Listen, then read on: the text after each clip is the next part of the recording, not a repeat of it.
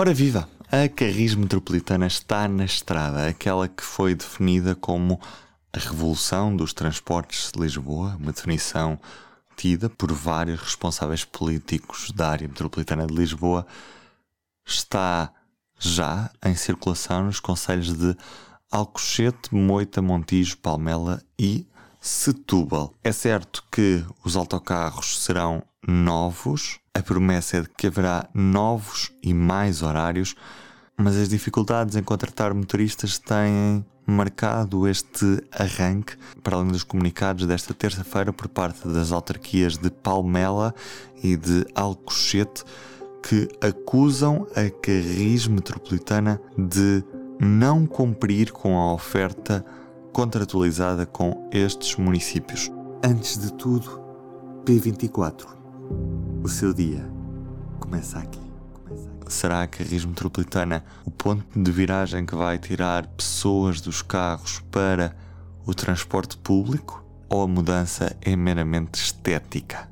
É o tema para o debate hoje no público, um excerto do que pudemos ouvir no ao vivo do público na passada semana numa conversa moderada pelo jornalista David Pontes. Olá, bem-vindos a mais um debate do Artéria. A pergunta que fazemos é: andar de autocarro na região de Lisboa vai finalmente deixar de ser complicado? Todos nós sabemos que Lisboa tem discutido muito as questões da mobilidade, mas diria eu que sem esta base dos transportes coletivos, todas as outras discussões podem ser só supérfluas comigo para falar sobre este tema, para tentar explicar um pouco esta revolução que se prepara na área metropolitana de Lisboa, José Manuel Viegas. Ele é conhecido especialista na área dos transportes, professor emérito da Universidade de Lisboa. Fernando Nunes da Silva, professor universitário especialista em transportes e ex-vereador da mobilidade na Câmara Municipal de Lisboa.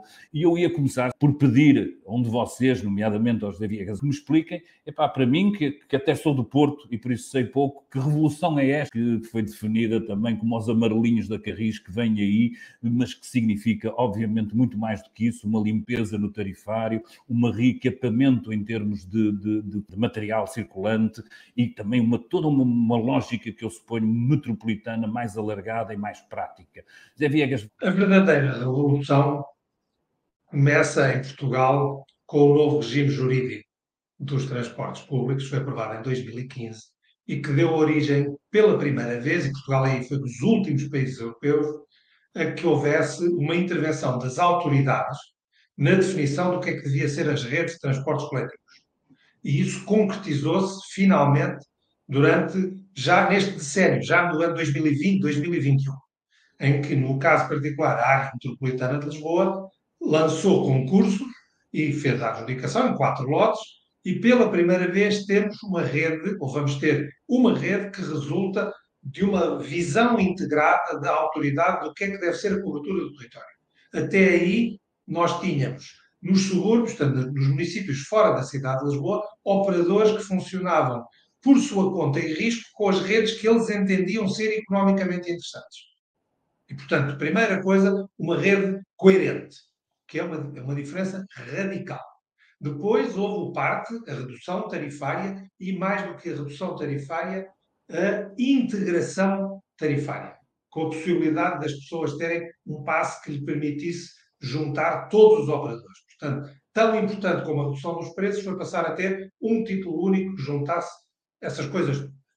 Aquilo que estamos a ter agora é importante, mas eu diria menos importante que os dois anteriores e que tem a ver com haver uma marca única uma imagem única e uma simplificação da designação das várias carreiras.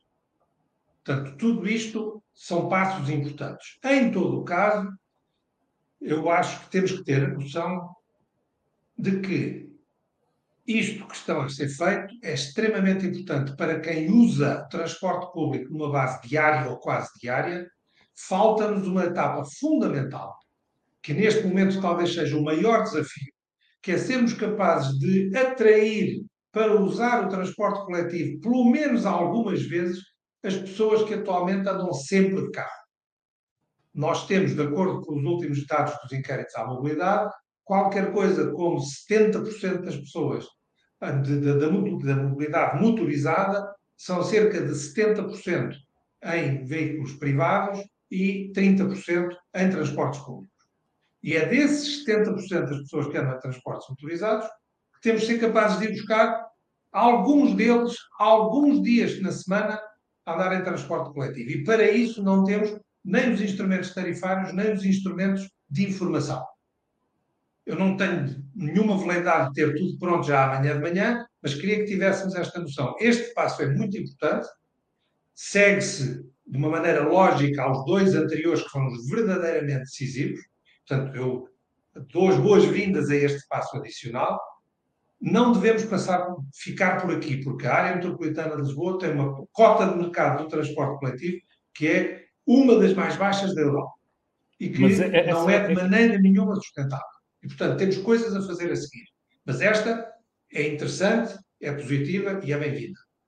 Nunes Silva, mas a, a, na pergunta inicial, e voltando a ela, é esta: amanhã eu, utilizador habitual de transporte individual, se de repente me decidir enfrentar, porque ouvi estes senhores a falar aqui neste debate, porque li umas coisas e umas publicidades da Carris, vou entrar na rede de transportes coletivos e vou-me deslocar, se calhar até, obviamente, naquilo que é mais desafiante para a periferia ou para a outra margem, vou encontrar já, apesar destas falhas que o José Viegas eh, encontrava ainda, ou seja, coisas que não estão prontas, mas eu, se for para amanhã encontrar isto, consigo já encontrar uma rede que me vai facilitar no sentido de, de tornar-se, apesar de tudo, um bocadinho competitiva em relação ao transporte motorizado ou ainda estamos um bocadinho longe disso?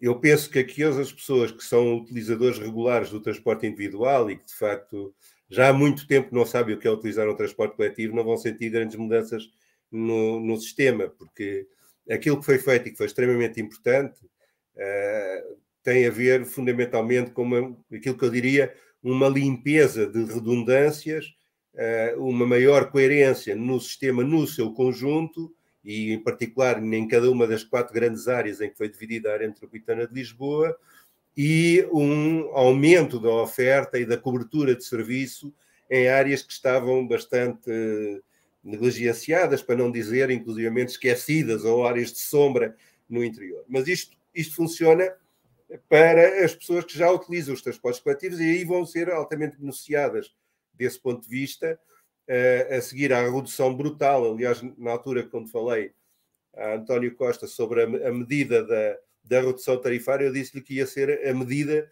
com maior impacto no rendimento das famílias que alguma vez tinha tomado nos últimos anos, para dizer nas últimas décadas, porque se, se fôssemos fazer as contas àquilo que era um agregado familiar que vivia na periferia, que trabalhava na zona mais central da, das áreas metropolitanas, as poupanças eram na ordem de 100, 150 euros por mês, o que é uma coisa absolutamente impressionante em termos de rendimentos familiares. Não tinha havido nenhum aumento salarial nas últimas duas décadas desta ordem de grandeza. E, portanto, a seguir a isso, de facto, esta, esta medida é, é, do ponto de vista da coerência, da racionalidade, da legibilidade da rede, da cobertura do serviço da rede, é bastante boa. Agora, como disse o Viegas, tem um problema para aqueles que não são os utilizadores habituais. É como é que eu entro no sistema e como é que tenho informação sobre o sistema. E isso é extremamente complicado, porque as pessoas não estão. Uh, uh, o utilizador habitual do automóvel. Uh, não precisa não de comunicação, não é? não está muito disponível para, para ir agora fazer pesquisas para saber qual é o, o, o transporte que lhe serve, ou, ou, a que horas é que passa, como é que tem, como é que tem acesso ao bilhete, etc.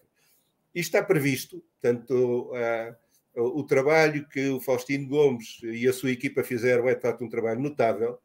A, a, negociação com o engenheiro Carlos Humberto como secretário-geral da área metropolitana de Lisboa e da Autoridade Metropolitana de Transportes é absolutamente essencial. Eh, sem eles dois a liderarem este processo, isto não tinha chegado ao fim no curto espaço de tempo em que chegou. Só quem nunca negociou com várias câmaras municipais simultaneamente, e neste caso 18, é que, é, é, que não sabe dar o valor ao que significa conseguir ter um projeto destes coerente, abrangente toda a área metropolitana de Lisboa e com três municípios dos 18 com sistemas de transportes próprios ao nível municipal, Barreiro, Lisboa e Cascais, o que, portanto, levanta também alguns problemas de articulação, quer ao nível da integração de, da oferta, quer ao nível da integração tarifária e de serviços, portanto, é uma, uma questão complicada, mas está previsto, de facto, um sistema de tarifário muito mais simplificado através dos, do telemóvel ou outra coisa qualquer, em que uma pessoa paga em função da utilização que vier a fazer o transporte, o pay as you go. Uh, isso, e aí sim vamos começar a ter já um salto uh, mais importante para os utilizadores não regulares. E outra coisa, que é um sistema tarifário extremamente flexível. Isto é, em vez de eu ter uh, as viagens por mês, digamos assim, ter também viagens por número de viagens. Isto é, o, o, o número de viagens que eu tenho, ou o número de dias que eu compro, posso utilizá-los intercaladamente, posso passar de uma pessoa para outra, etc. Por exemplo, isto é uma coisa que, ah, só para vocês terem uma ideia, para não, para não irmos muito longe, ah, aí há 15 anos, por aí, em, em, que eu dava aulas num programa, num programa da Universidade de, de, de Barcelona, Uh, e a semana em que eu dava aulas, eu utilizava o passe do meu colega que nessa semana não ia dar aulas. Portanto, ele passava-me o passe. Isto era perfeitamente normal fazer-se, porque o que interessava era ter pessoas a utilizar o transporte, porque a seguir, quando, quando ele viesse uh, uh, e precisasse do passe, eu já ia comprar um, um, um, um sistema. Portanto, o trazer as pessoas para o sistema é uma questão absolutamente essencial Crucial. e que, de facto, este, isto que foi feito é extremamente importante. Basta dizer que há 160 linhas novas e há uma, um reforço do, do, de autocarros absolutamente impressionante. São mais 1.400 autocarros que são com menos de um ano, portanto, uma renovação da frota absolutamente notável. Eu lembraria também que de 902 tipos de bilhetes, vocês emendem-me se eu estiver a dizer alguma geneira, vamos passar só para três tipologias, o que de facto, pelo menos, dá para a gente se orientar. Aqui ouvimos apenas enxerto este debate que poderá ver e ouvir na íntegra no YouTube do público. Eu sou o Ruben Martins, vamos só olhar para a primeira do público desta quarta-feira, dia em que damos destaque ao Tesouro Real, ao novo museu no Palácio da Ajuda. As joias da coroa estão finalmente à vista dos portugueses, mas a manchete é sobre a guerra que ameaça travar a recuperação das exportações e do consumo pós-Covid. Estarei de regresso amanhã. Até amanhã. O público fica no ouvido.